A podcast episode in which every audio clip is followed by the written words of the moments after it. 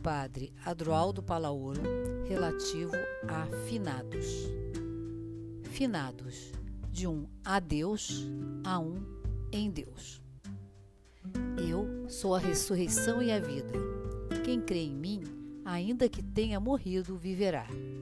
Evangelho de João, capítulo 11, versículo 25. Ontem celebramos todos os santos e santas. Santidade universal. Hoje fazemos memória de todos os defuntos. Realidade universal. Neste dia, poderíamos projetar sobre a lembrança dos nossos mortos a luz de todos os santos e santas, a festa da vitória de Deus sobre a força da morte, a festa do destino final da humanidade e festa também da solidariedade. As festas dos santos e de finados não são uma relíquia do passado, nem um negócio de floriculturas. É a oportunidade que temos de nos perguntar: o que significa a morte para nós? É o momento propício para recordar de forma agradecida todos que nos precederam e, ao mesmo tempo, de nos perguntar, pelo menos uma vez ao ano, como queremos viver. Tendo presente as palavras de Jesus, nós recordamos todos os falecidos, sobretudo aqueles com quem convivemos e deixaram marcas evangélicas em nossas vidas. Recordamos não só como ausentes, mas também como presentes. Estão presentes porque estão vivos em Deus, que é Deus dos vivos. Estão vivos em nosso coração pelo amor que lhes dedicamos. Estão vivos nos frutos positivos que semearam em suas vidas e em nossas vidas. Estão vivos porque continuam amando e de uma maneira mais plena em Deus. Sabemos que o ser humano é o único animal que sabe que vai morrer. De fato, a morte é inevitável e costuma nos surpreender, às vezes de maneira muito violenta. Ela é a única certeza absoluta que temos. No entanto, apesar de ser algo tão certo e que todos os seres vivos compartilhamos dessa realidade, não é fácil falar da morte no contexto atual. Ela passou a ser um tabu. Por isso, ela é escondida. Hoje, evitamos falar da morte, mesmo estando continuamente presente na nossa vida familiar e em nosso círculo de relações. Acima de tudo, queremos evitar pensar sobre a nossa própria morte, o único evento certo que está diante de nós. O ser humano pós-moderno inventa toda sorte de artifícios para não encarar este destino que lhe é insuportável. Ele brinca, arrisca, ri, inventa mil coisas para adiar o prazo do fim. Lança-se no ativismo e na fuga para protelar esse inaceitável momento. É melhor o barulho, a sucessão de desafios e até mesmo o fracasso do que o mergulho no silêncio da morte. Mesmo estando frente à morte dos outros, pensa ainda poder escapar dessa decisiva prova. Esta é a constatação.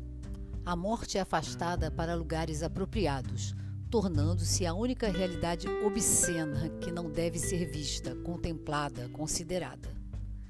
Mas a vida marcada pelo medo da morte é uma vida em terra de sombras, que contradiz nossa vocação de sermos filhos do dia e da luz.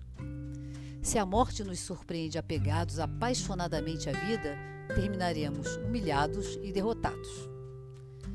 Para a fé cristã, a morte é um passo para a comunhão plena, último passo. Por isso, não pode ser escondida, antes, preparada. A fé revela-nos a morte como um momento em que a pessoa se abre para dimensões nunca antes imaginadas.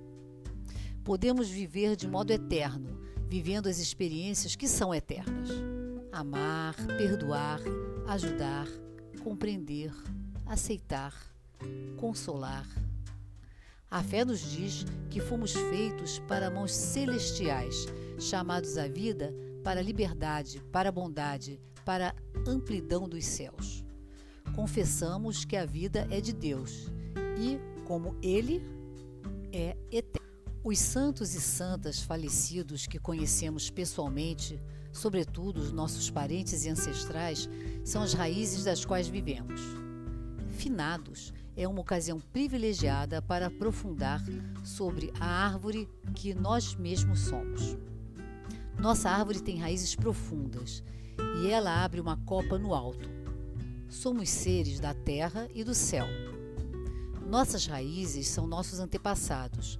Por meio de rituais, compartilhamos do seu vigor e de sua fé. A morte não entende de títulos, de êxito ou fracasso. E de duração entende algo, mas não muito, porque ninguém tem uma idade garantida, salvo a que temos neste momento. Não é que devamos viver assustados, temerosos de um acidente ou ameaçados por uma doença que nos está esperando atrás de alguma esquina. Não é que a perspectiva de morrer ou de perder a quem amamos tenha que nos paralisar, mas sim deveria nos dar perspectivas para dedicar mais tempo àquilo que cremos ser importante.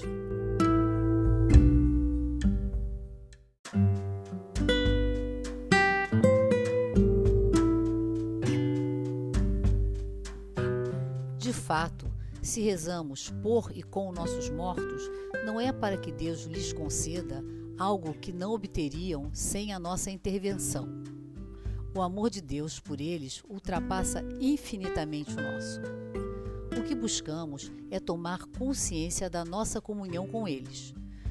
Todas as suas falhas passadas são também falhas nossas, e todas as suas virtudes nos pertencem.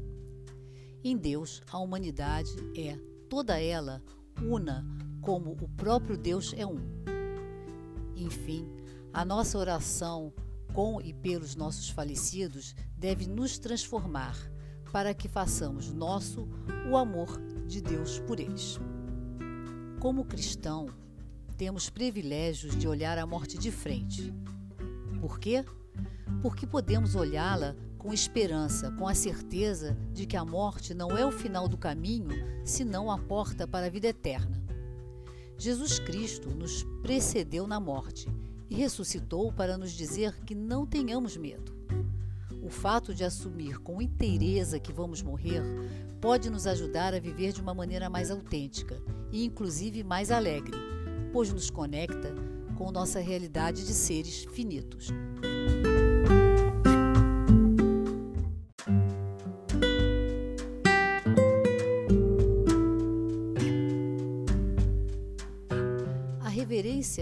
Vida exige que sejamos sábios o bastante para permitir que a morte chegue quando a vida desejar. Por isso, não devemos nos preocupar com a morte, mas com a vida. A verdadeira pergunta não é: existe vida após a morte? O místico e o sábio se perguntam: existe vida antes da morte? Perguntar-nos sobre o que o pós-morte tem a nos oferecer é uma desfeita vida. A vida é tanta surpresa, tanta novidade e riqueza que querer especular sobre o que acontece depois dela é grosseria. O depois da vida é um grande encontro onde seremos perguntados: o quanto você viveu na sua vida? Alguém já teve a ousadia de afirmar que a morte é mais universal que a vida.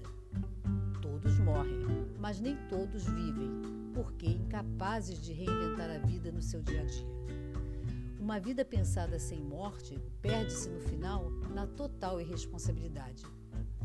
Através do viver para sempre, nos permitimos o prazer, a alegria, o desafio, a criatividade, a festa. Através do morrer amanhã, criamos em nós a responsabilidade para viver o hoje mais intensidade. Somos todos peregrinos e vivemos contínuas travessias provisórias até fazermos a grande travessia para Deus. Quando nascemos, recebemos o sopro do Criador. Quando morremos, seremos aspirados para dentro de Deus. Nosso destino é o coração de Deus. Dele viemos e para ele retornamos. Por isso somos eternos. Já vivemos a eternidade nesta vida. Descobrimos no coração de nossa vida mortal a eternidade que vive em nós. Na verdade, a morte nunca fala sobre si mesma. Ela sempre nos fala sobre aquilo que estamos fazendo com a nossa própria vida, as perdas, os sonhos não realizados, os riscos que não tomamos por medo.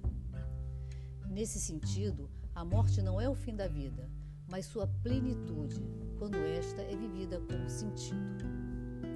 A vida não deve ser corroída pela tirania do egoísmo mesquinho.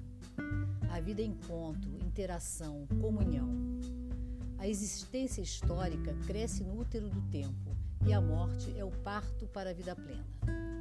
A morte é este instante de ruptura, onde toda uma vida incubada trabalhada no silêncio e no sofrimento, marcada de alegrias e tristezas, vitórias e fracassos, desponta luminosa para a vida eterna.